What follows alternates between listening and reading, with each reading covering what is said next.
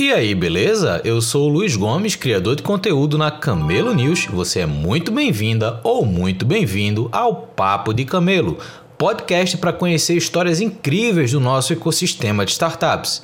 Se você curte conteúdo sobre criação e desenvolvimento de startups, pode se tornar apoiador ou apoiadora desse projeto a partir da nossa campanha do Apoia-se. Então eu deixei aqui na descrição desse episódio o link para que você dê uma olhada lá e apoie esse projeto que eu gosto tanto de fazer. Agora, vamos ao nosso papo de hoje. Valeu! One,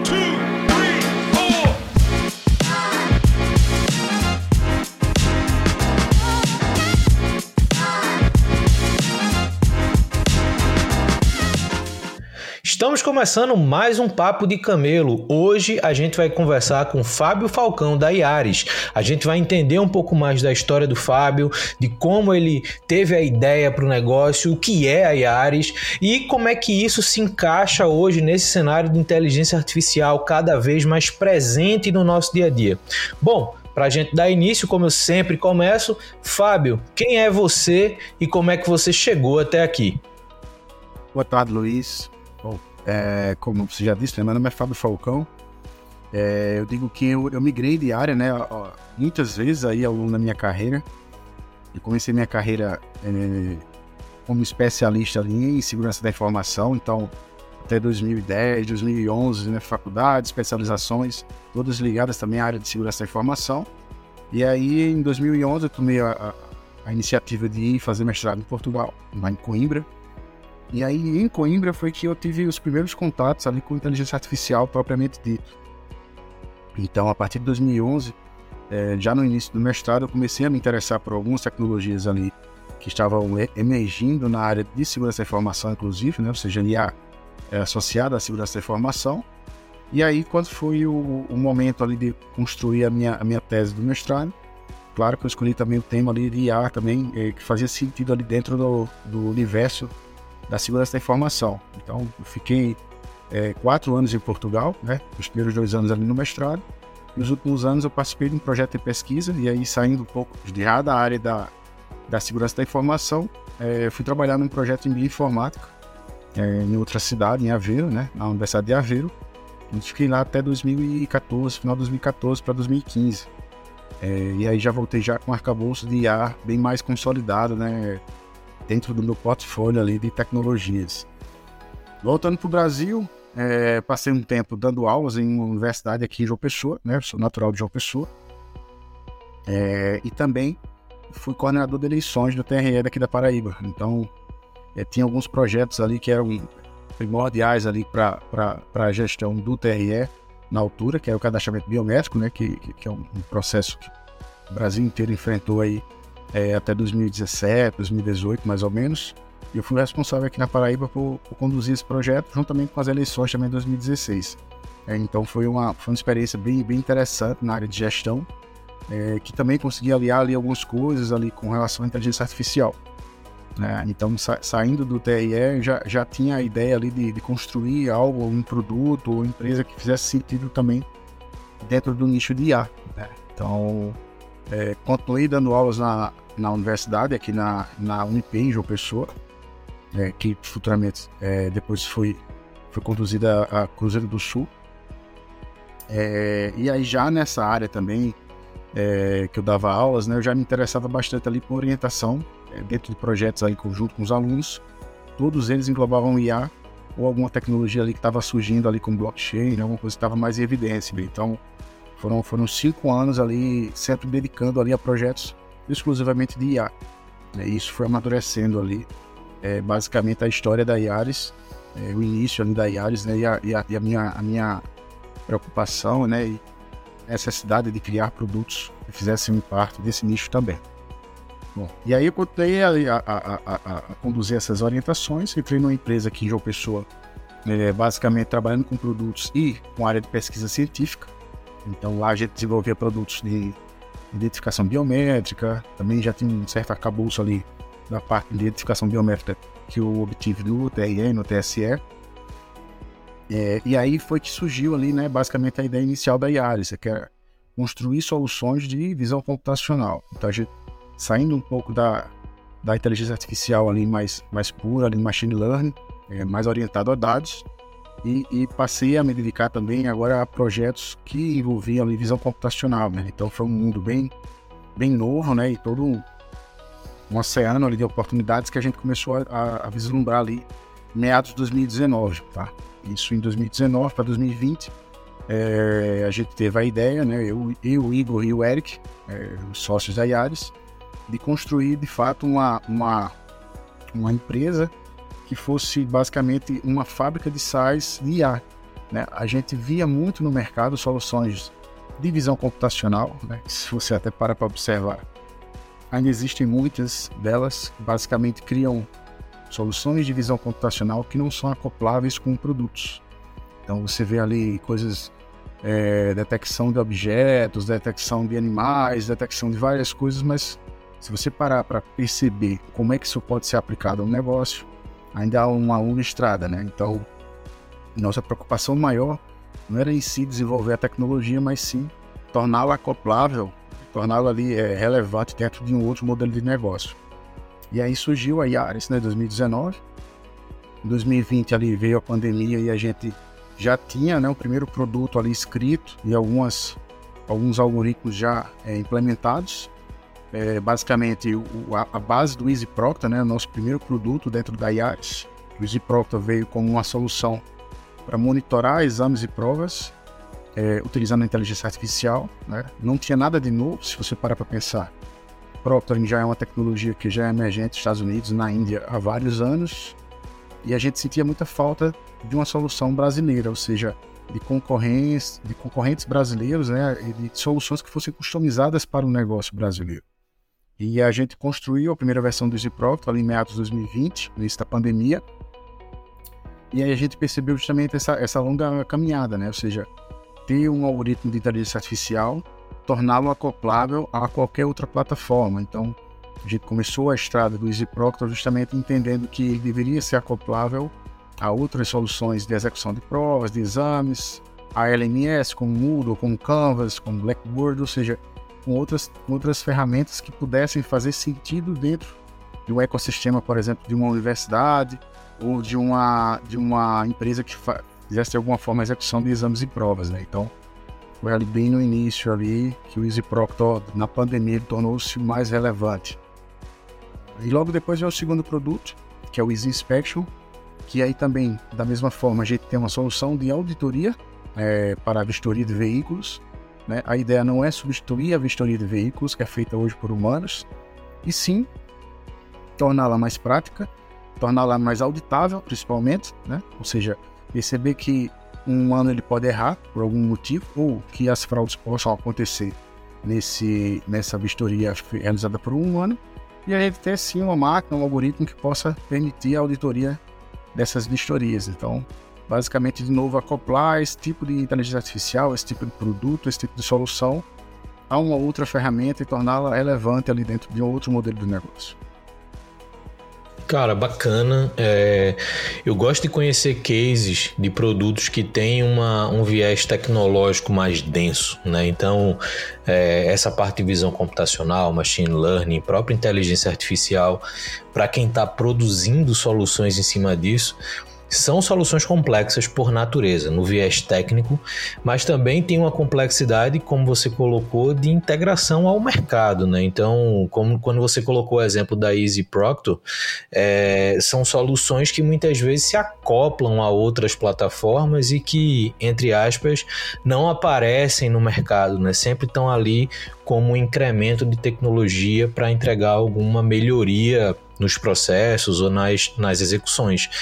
É, mas o que eu acho bacana é que esse arcabouço tecnológico, essa competência tecnológica, acaba criando de fato cenários de negócio bem interessantes. E aí o que eu queria trazer para a gente aprofundar um pouquinho mais nessa nossa conversa é, essa, é justamente essa experiência de partir de um conhecimento mais denso tecnológico, né? Então você colocou aqui a tua experiência de formação, né? A tua experiência até ensino é, voltado a, a, essas áreas de conhecimento, mas como foi esse processo onde você pega esse conhecimento técnico para aplicar isso como negócio, né? Qual foi a qual foi a virada de chave, qual foi a motivação, como é que você percebeu que daquilo ali você conseguiria ter um negócio por trás, um produto, uma aplicação, mesmo que integrado a outras plataformas?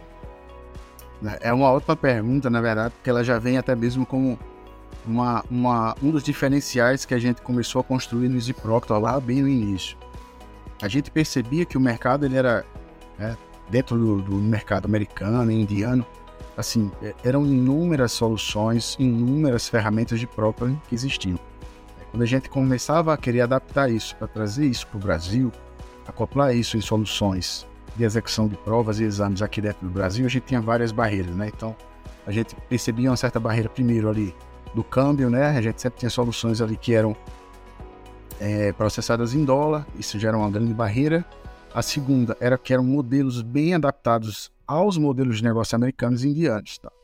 Então a gente começava a perceber que várias universidades que tinham ali é, grandes centros é, de educação em EAD, eles não tinham property, eles não disponham ali da tecnologia dentro da, da aplicação de provas. A gente percebia que muitos grupos educacionais também não estavam aplicando Proctor, ou seja, não estavam é, acoplando essa, esse tipo de tecnologia às suas soluções. Então a gente começou a entender né, e conversar bastante aí com esses fornecedores de soluções de exames para entender qual é que era a grande, a grande barreira, né? E a primeira delas que esbarrava sempre era, era o valor, né? O preço. Então, acoplar esse tipo de negócio que tem um processamento muito forte de visão computacional, a gente está falando aqui de processamento de milhares e milhares de frames é, a cada prova. É, trazer isso para um contexto hoje onde tudo é processado em nuvem, mesmo que seja em CPU ou em GPU, né, em placas gráficas ou não, isso traz um custo ali dentro da própria solução de próprio muito alto. Acoplar isso a um outro modelo de negócio ainda torná-lo relevante era um desafio ainda maior. Então a gente começou a entender e perceber que o mercado brasileiro precisava de uma solução que fosse adaptada de fato ao tipo de negócio que era colocado aqui. Né? Então a gente percebia ali que o próprio esforço né, de tecnológico de ferramentas de EAD dentro do modelo de negócio de, de, de educação à distância era muito pequeno para a tecnologia. Então a gente tinha que adaptar nosso modelo de negócio, a nossa forma de fazer proctoring, a nossa forma de fazer essa validação, monitoramento das provas ao mercado brasileiro. Então a gente começou a perceber que tinha um longo caminho, mas também a gente tinha um longo oceano aí é, para a gente navegar é, dentro da solução de Proctor e adaptando isso às soluções brasileiras. Né? Então esse, esse, foi o primeiro, esse foi o primeiro ponto, questão do, do, dos valores. A segunda é que eram modelos de negócio que eram muito fechados, ou seja, às vezes alguns grupos, tanto educacionais como de outros nichos também, que aplicavam provas e exames, eles precisavam de muita customização. Eles às vezes tinham soluções próprias para execução de provas, às vezes eles utilizavam o LMS, e às vezes eles queriam, por exemplo, a inclusão de novas features, novas funcionalidades, como por exemplo detectores específicos de celular, de tablet, uh, de, de, de, livros, por exemplo, que pudesse estar em cima de uma mesa. E a gente percebia que essas soluções é, que eram vendidas lá fora não tinham esse grau também de customização, ou seja, eles não permitiam é, uma adaptação um pouco maior a esse tipo de negócio. Então, foi uma outra atenção que a gente trouxe, né, entendendo também que a nossa equipe ela é bastante versátil nesse, nesse ponto, né? Na criação ali de novos detectores, por exemplo. Então a gente conseguia entender ali a demanda daquele cliente e colocar isso dentro de agora de um, de um software um pouco mais customizado é, para uma demanda educacional, por exemplo. É, entender também que o Easy Proctor não era basicamente uma ferramenta que só ia também funcionar dentro do, do nicho educacional. Né? Então a gente começava a perceber outros ramos ali de aplicação de provas e exames, que o EasyProp ele podia ser bastante relevante. Então, era entender basicamente qual era a demanda aqui dentro do Brasil eh, e adaptar isso para entregar uma, uma, solução de SaaS que fosse facilmente plugável. Né? Então, a gente até brinca aqui que, eh, independente da solução, dentro de 15 dias a gente consegue ter o EasyProp operante, por exemplo, em produção. Nossos pontos de contato com a solução do cliente final são, são, são muito pequenos. É, a, a forma do usuário fazer a prova, fazer o exame, ela não muda, né? Então a gente não muda ali a experiência do usuário com a solução que ele já está acostumado a realizar essas provas e exames. Então, essa era uma outra preocupação que a gente tinha também. Então, basicamente foi entender, né, por que, que o Proctor não era popular aqui no Brasil, é, fazer com que o Easy Proctor fosse essa solução customizada e adaptada para o mercado brasileiro e às vezes até algum mercado também internacional aqui na América do Sul, né, e trazer essa solução cada vez mais próxima ali de de ser acoplável né, com qualquer solução hoje que execute prova exame aqui no Brasil. É muito comum a gente olhar para esse mercado digital e a gente colocar muitas soluções internacionais como as grandes referências. Isso aí para qualquer para qualquer mercado, qualquer área que a gente olha dentro desse, desse grande mercado digital. E é interessante ver cases como o de vocês que percebem a aplicação de certas tecnologias em outros lugares, que obviamente têm comportamentos diferentes e que muitas vezes chegam no Brasil ou como você falou em outros países cujo contexto, cultura, forma de lidar com aquele, com aquele assunto é diferente e tentam entrar, como a gente diz aqui, goela abaixo para que a galera use. Tem essa questão do câmbio também, que muitas vezes dificulta, facilita eles venderem Estados Unidos, Europa, Índia, como você falou, mas quando chega no Brasil isso pode ser uma barreira não só de integração, mas até uma barreira econômica. E é bacana olhar também o quanto a gente consegue desenvolver de inovação considerando que parte fundamental dessa inovação é a tropicalização da solução. Né? A gente tem, tem uma startup investida no nosso portfólio aqui, aqui em Recife, que eles são uma tropicalização de uma solução que nasceu na Suécia para supermercados e que esse empreendedor, em vez de ele criar o produto do zero, o que, que ele fez? Ele abriu um braço, quase como um spin-off dessa solução da Suécia, para aplicar no Brasil, América do Sul, já conseguiu expandir para a América Latina toda e África né, conseguiu expandir a concessão, né, ele poder operar nessas regiões. Mas o que é bacana é que o viés tecnológico é herdado dessa base sueca e ele trouxe para cá uma adaptação ao cenário de mercados no Brasil, né? supermercados, lojas varejistas com alimento em geral. É, e isso é muito bacana, porque assim além de, obviamente, você ter um aspecto de validação de mercado já encaminhado, né? Então você tem como mostrar tanto para o potencial cliente, como eventualmente para um potencial investidor, que existe uma validação de mercado, que existe o um problema, que existe uma demanda e que existe um direcionamento de solução para aquilo. Você integra isso com a sua capacidade técnica e você diz, cara, com a minha capacidade técnica eu consigo montar uma adaptação, entre aspas, é, desse produto para o cenário Brasil, mas na verdade uma releitura disso para o ambiente Brasil e eventualmente expandir isso, como você falou, América Latina e outros cenários que esses produtos que vocês identificaram acabam não se conectando. Isso eu acho muito legal, assim, porque mostra muito da nossa capacidade de criação e traz, óbvio, todo um aspecto de que o Brasil, em geral, é um mercado grande para vários setores. Né? Então, quando você olha para o setor de educação, o Brasil por si só já é um mercado muito grande. É, e isso, óbvio, cria toda, todo um arcabouço de oportunidades para você lançar um novo produto, para você consolidar esse produto no mercado e eventualmente a partir disso você conseguir fazer até expansões internacionais, como você falou. Uma coisa que eu acho bacana quando você apresentou também é, são os dois produtos que você tem hoje, o Easy Proctor e o Easy Inspection. É, e são produtos, obviamente, parte de uma mesma raiz, vamos dizer assim, tecnológica, mas tem aplicações em mercados bem diferentes. Você falou um pouquinho agora nessa sua última resposta, mas eu, eu acho que vale a pena a gente falar um pouco mais sobre como foi essa descoberta de novos mercados, essa abertura de outros mercados que têm comportamentos, perfis de cliente, estratégias de negociação diferentes para posicionar essa base tecnológica de vocês. Não, interessante essa pergunta, Luiz. É, até porque se, se, se, a gente colocar os dois produtos que nós temos hoje, né? É, um ao lado do outro, eles têm particularidades bem, bem, bem interessantes, né? O Easy Proctor ele consegue ser plugável hoje a qualquer ferramenta no mundo, né? Então a gente consegue entender, a, a, até a gente até estava conversando aí no, no, mês passado que a primeira versão do Easy Proctor ela, ela, era basicamente, como você falou, uma releitura de uma outra aplicação de Proctor qualquer. Então a gente gerava os mesmos alertas de detecção de fraude, a gente gerava as mesmas coisas com outra ferramenta qualquer de mercado faria. Né? E, e, até mesmo tinha, tínhamos a mesma barreira do custo, né? Então, a gente olhava lá para a primeira versão e, e, e, via que aquele custo não fazia sentido nem para nós, né?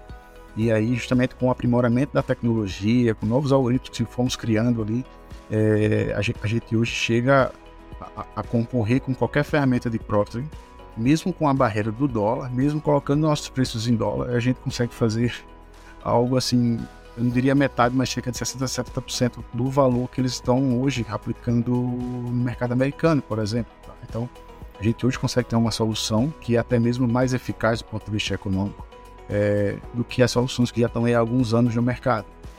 É, já virando um pouco mais para o Easy Inspection, a gente tinha outras barreiras né, a identificar. Primeiro, era identificar por que de tantas fraudes, por exemplo, no setor público com relação a inspeções veiculares, né? A gente sabe ali que as inspeções veiculares é, elas, são, elas são feitas por pessoas, né? E, e, e dentro da cadeia é, de inspeção veicular, a gente tem, claro, todos os estados brasileiros, por exemplo, a gente tem sempre ali alguns relatos ali de algum tipo de fraude que possa acontecer, né? Então, a primeira delas era, era, era uma visão olhando para o setor público e uma outra visão totalmente diferente olhando para o setor privado, né?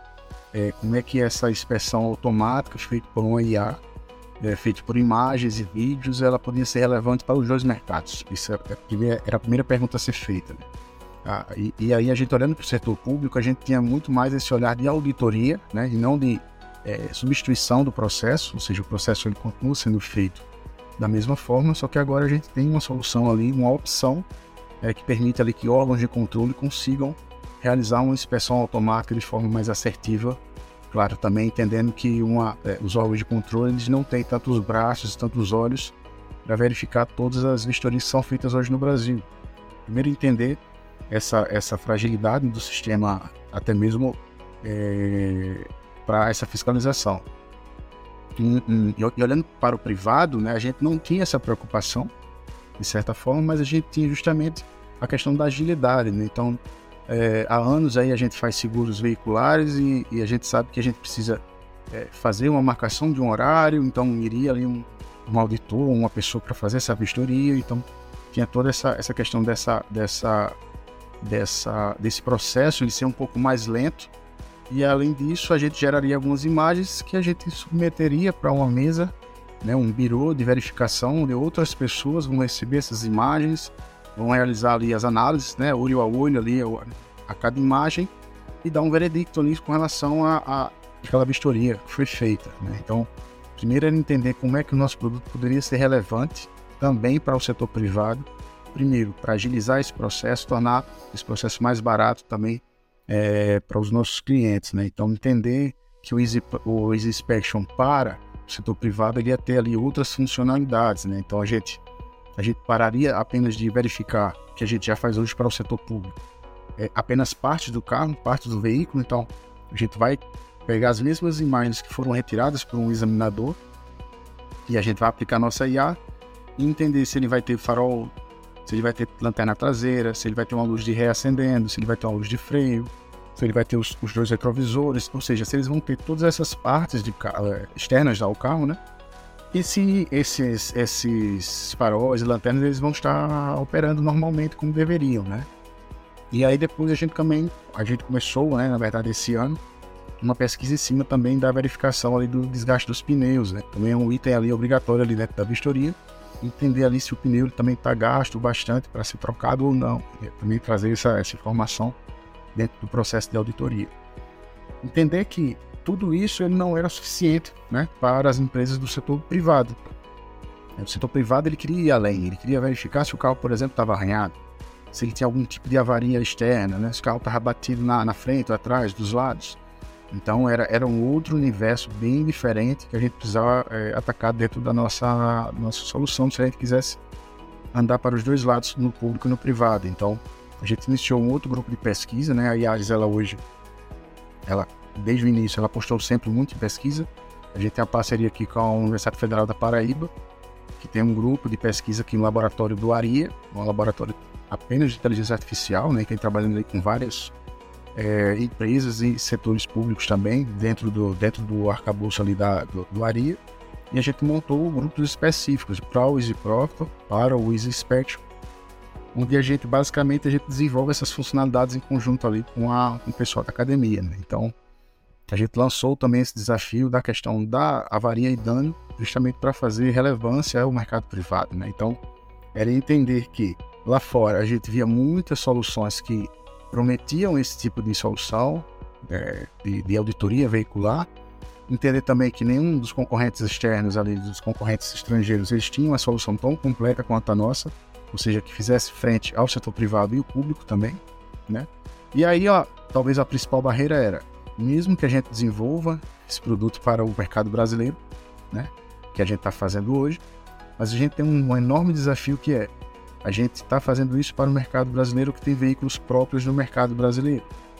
Né? Expandir isso para a América Latina e para outros mercados é, fora do Brasil, a gente tem que, de fato, é, melhorar a nossa, o nosso treinamento, a gente tem que receber esses novos veículos que não fazem parte hoje é, do mercado brasileiro e a gente vai fazer um treinamento específico para cada país. Né? Então, é um desafio um pouco maior do que o Easy Proctor, por exemplo, que essas funcionalidades elas servem ali basicamente para o mundo todo. Né? Então, são, são produtos que na, na, lá na concepção, lá no início, a gente teve bastante cuidado para entender se se fazia sentido para nós criar algo tão específico, né, no caso do Easy Inspection, e também entendendo que essa é uma demanda mundial, né, ou seja, seja aqui ou seja em qualquer outro país, a gente sempre vai ter seguradoras, montadoras, locadoras por assinatura, né, que são as próprias montadoras hoje também, que oferecem também serviços de, de locação anual de, de, um veículo, e que eles também têm essa demanda, né, ou seja, a gente até tem alguns é, é, parceiros aqui no Brasil que a gente entende que já fazem boa parte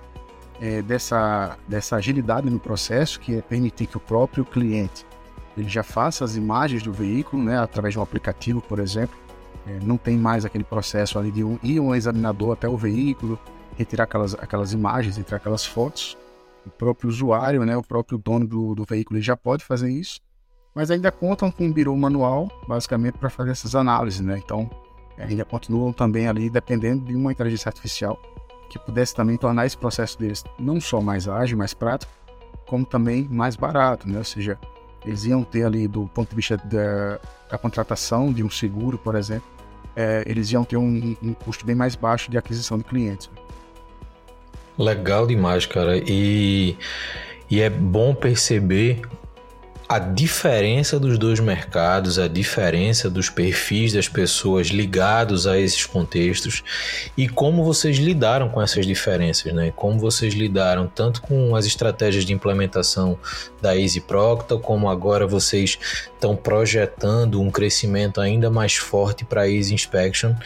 É, e eu fiquei curioso quando você começou a falar para entender, já que agora vocês têm dois produtos em dois mercados diferentes, qual é a, o próximo passo para a Iares? É fortalecer é, a presença nesses dois mercados? É identificar novas oportunidades? Como é que hoje vocês projetam os próximos passos aí da Iares no mercado?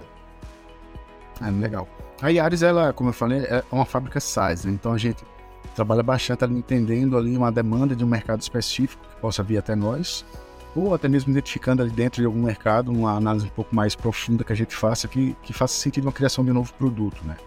É, independente disso, uma das nossas estratégias para 2023 é justamente expandir a utilização do Easy Proctor, né? Então, a partir desse ano a gente começou a trabalhar com ferramentas de LMS. Então, a nossa solução hoje está integrada às principais LMS do mercado.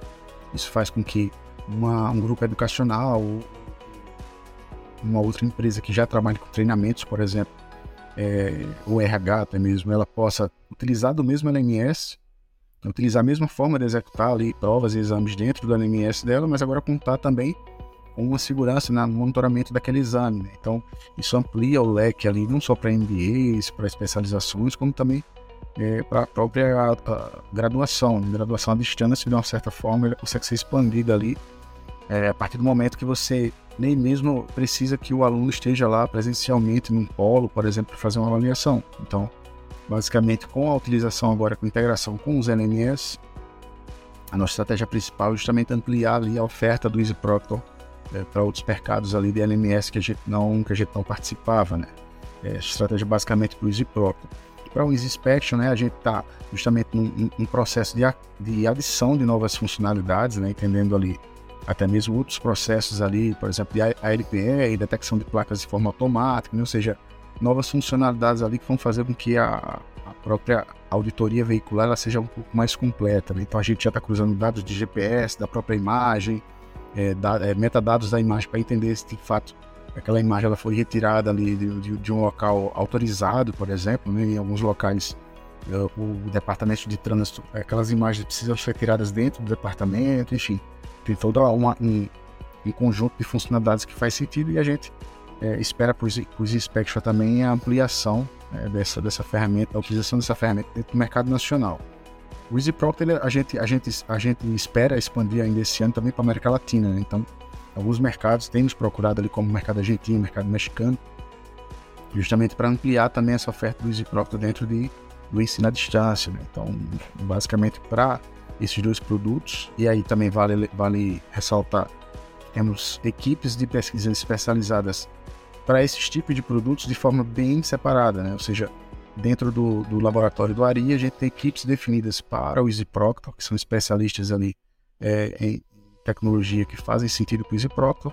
Temos uma equipe específica para o Easy Spectrum, ou seja, a gente consegue caminhar com os dois produtos sem que a própria operação da Yaris ela seja impactada, né? Então são, são equipes bem distintas é, e que em poucos momentos as próprias equipes se conversam também, são equipes e operações bem distintas.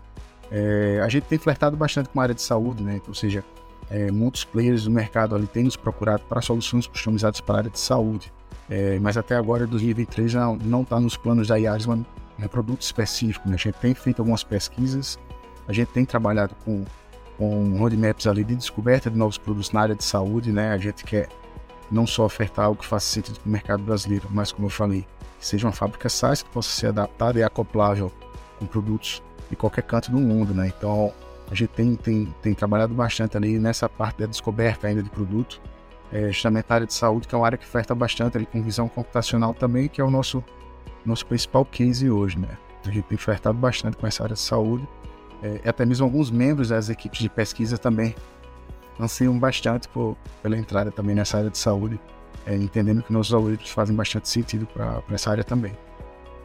Tem uma coisa que você falou que eu quis deixar agora mais para o final, porque me chamou a atenção e assim, eu, eu acabo conversando com, com muita gente aqui no podcast e sem medo de errar, mais de 90% das pessoas que eu, que eu converso estão no Sudeste.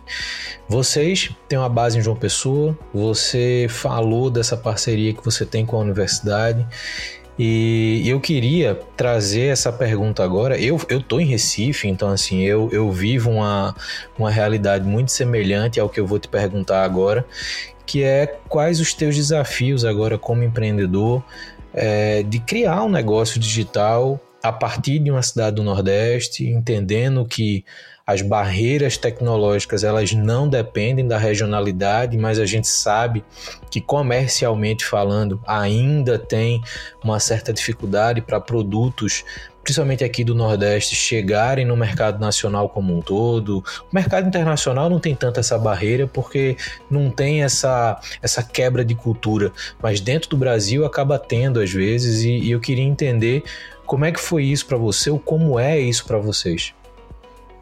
Bom, é, é, essa é uma parte interessante da, da história da Yaris. Né? É, a gente sempre trabalhou muito com parceiros, ou seja, parcerias específicas, tanto comerciais como também de produto.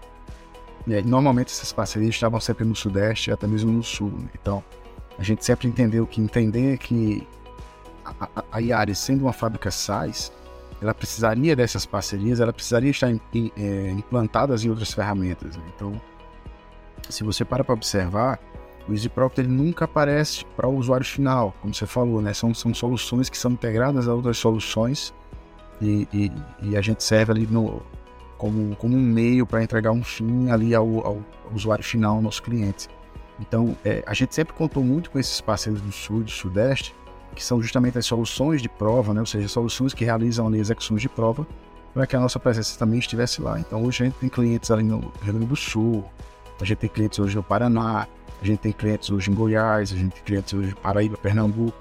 É, a gente está ampliando também nosso leque agora de soluções é, para um grande player em São Paulo sempre também entendendo que nós somos integráveis a outras soluções. Então, essas soluções aqui precisam estar ali no foco, é, trabalhando com esses clientes finais.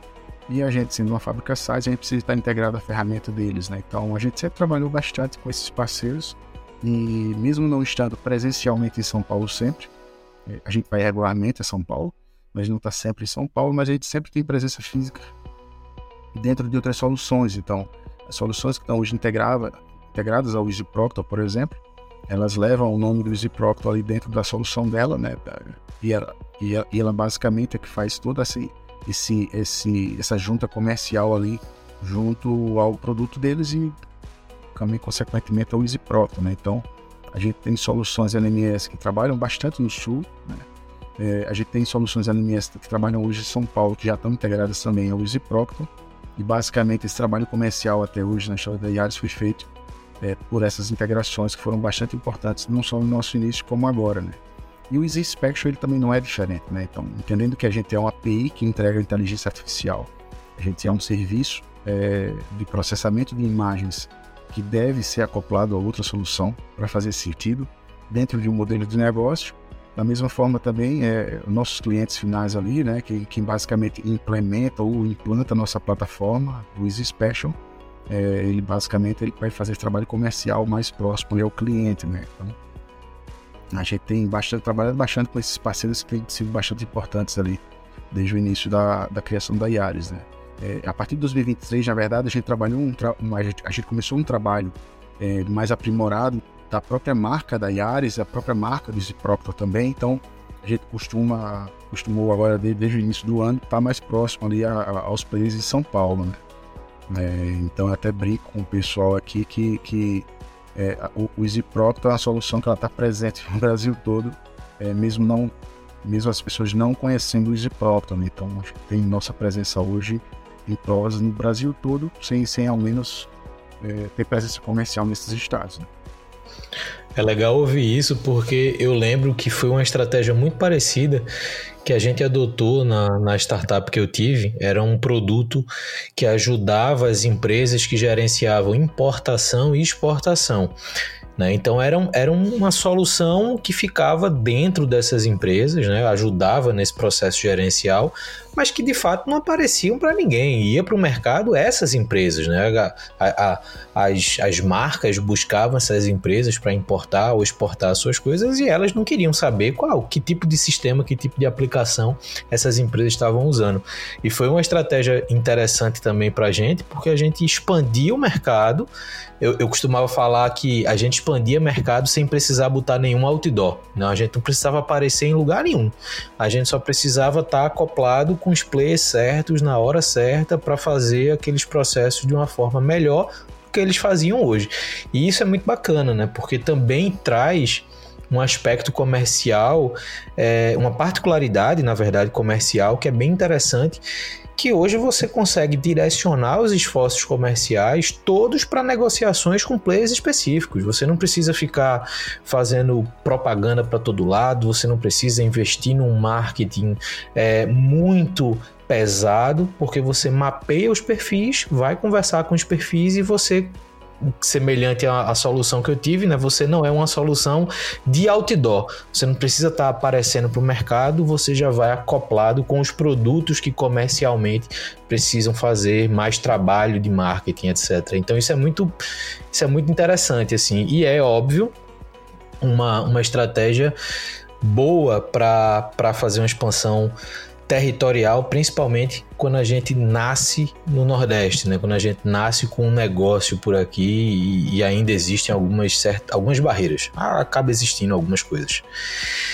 Mas para a gente fechar, é, eu queria aproveitar o seu conhecimento técnico, a sua expertise até de formação, para trazer um tema que querendo ou não, acredito que já devam ter perguntado isso para você, ou você já deve ter falado sobre isso naturalmente, que é sobre essa popularização das inteligências artificiais. Né? Então a gente começou a nossa conversa, a primeira observação que eu fiz é o conhecimento técnico que vocês têm para colocar a, tudo que a Iares faz no mercado, mas eu queria entender como é que você enxerga hoje esse cenário de inteligência artificial, essa popularização dessas tecnologias nas, nas mãos de, entre aspas, quaisquer pessoas que estão hoje aí rodando suas atividades ou executando suas tarefas.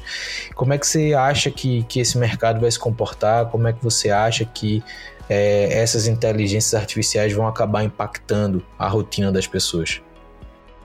Bom, a pergunta interessante, Luiz. Até porque essa semana ele até circulou no LinkedIn, né, uma, algumas imagens aí. Primeiro sobre a carta, né, que foi assinada ali por vários vários players ali que trabalham hoje com inteligência artificial, meio que pedindo uma pausa, né, temporária, para que se possa regulamentar isso, né? E, e, e é interessante entender que isso foi causado apenas pelo impacto ali da, das, das GPTs e até da parte da, da geração das imagens, né? Dos algoritmos de geração de imagens, né? E, e entender que um ranking que tem circulado também no LinkedIn é que a própria GPT ela não é a IA mais desenvolvida com, a, com relação à, à, quantidade de parâmetros, né? Ou seja, tem ali uma IA chinesa, né, que tem uma quantidade de parâmetros exorbitantemente maior. Então, entender que a popularização do GPT e a forma como isso também foi entregue, né? Ou seja, de novo, é, não basta ter a tecnologia, a gente precisa acoplar isso e fazer com que ela faça sentido dentro de um modelo de negócio qualquer, né? Ou seja, como eu vou oferecer é, a utilização dessa IA. Então, a gente tem uma IA que é bem menos desenvolvida, como a GPT, mas está aí fazendo tanto impacto e fez tanto impacto já com vários modelos de negócio novos criados em cima disso, né?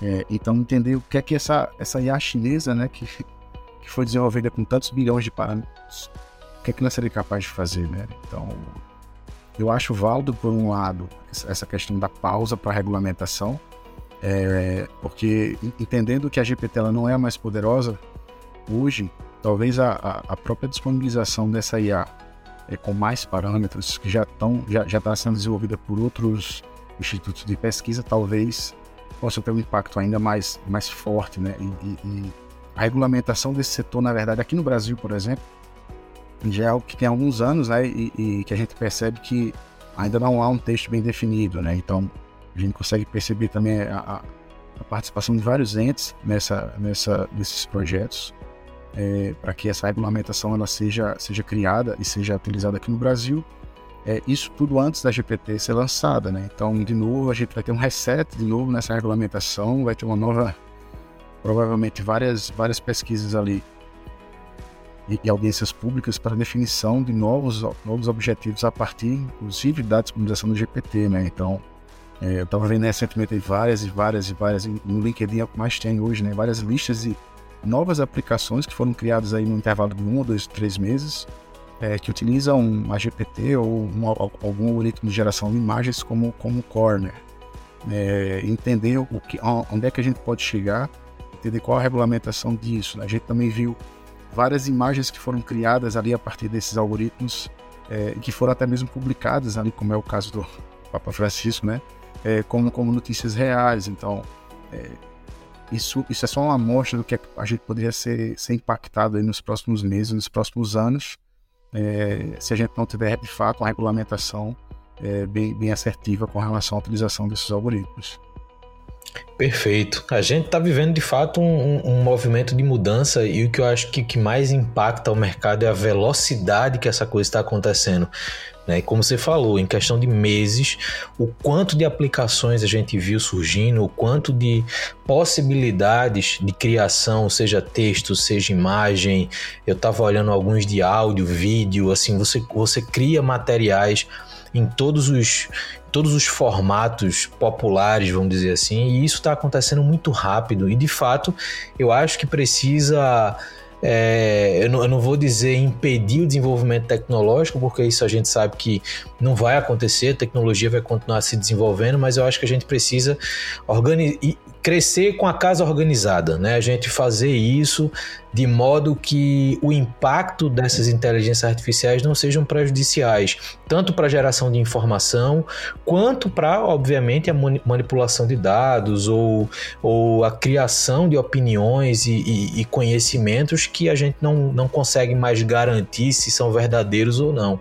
Né? Então, eu acho que esses pontos que estão discutindo e essa tua visão, eu acho que são muito racionais e fazem muito sentido assim para quem hoje está lendo bastante sobre isso, para quem já está plugando soluções de IA generativas nos seus produtos, é pensar que por mais que a capacidade hoje pareça ser muito grande, mas a gente precisa crescer com a casa arrumada para lá na frente a gente não ter um problema muito grande para resolver e não saber como. Né? Então acho que isso é muito, muito interessante e é bom ouvir alguém que, que tem conhecimento técnico e, e formal sobre isso, as opiniões de profissionais como você, Fábio, acho que elas são importantíssimas para a gente ter mais embasamento sobre esse tipo de coisa também. Cara, muito obrigado pela conversa. Eu quero te agradecer demais pelo tempo, pela disponibilidade, por ter topado aqui conversar comigo nessa edição do, do Papo de Camelo valeu mesmo. É, acho que perfis como o seu, eles são muito importantes para a gente apresentar o ecossistema, né? A gente sai um pouco, e você deve perceber isso tanto quanto eu, a gente sai um pouco daquele perfil padrão de empreendedores que geralmente a gente vê nas startups para alguém que vem com um histórico diferente, que passa por, por cenários e, e acumula experiências diferentes e que está desenvolvendo negócios com um grau de relevância muito alto, com uma complexidade alta, que são coisas que chamam a atenção. E cara, valeu demais, valeu por ter separado esse tempinho aqui para o Papo de Camelo. Eu espero que você tenha gostado. Com certeza, Luiz. Muito obrigado.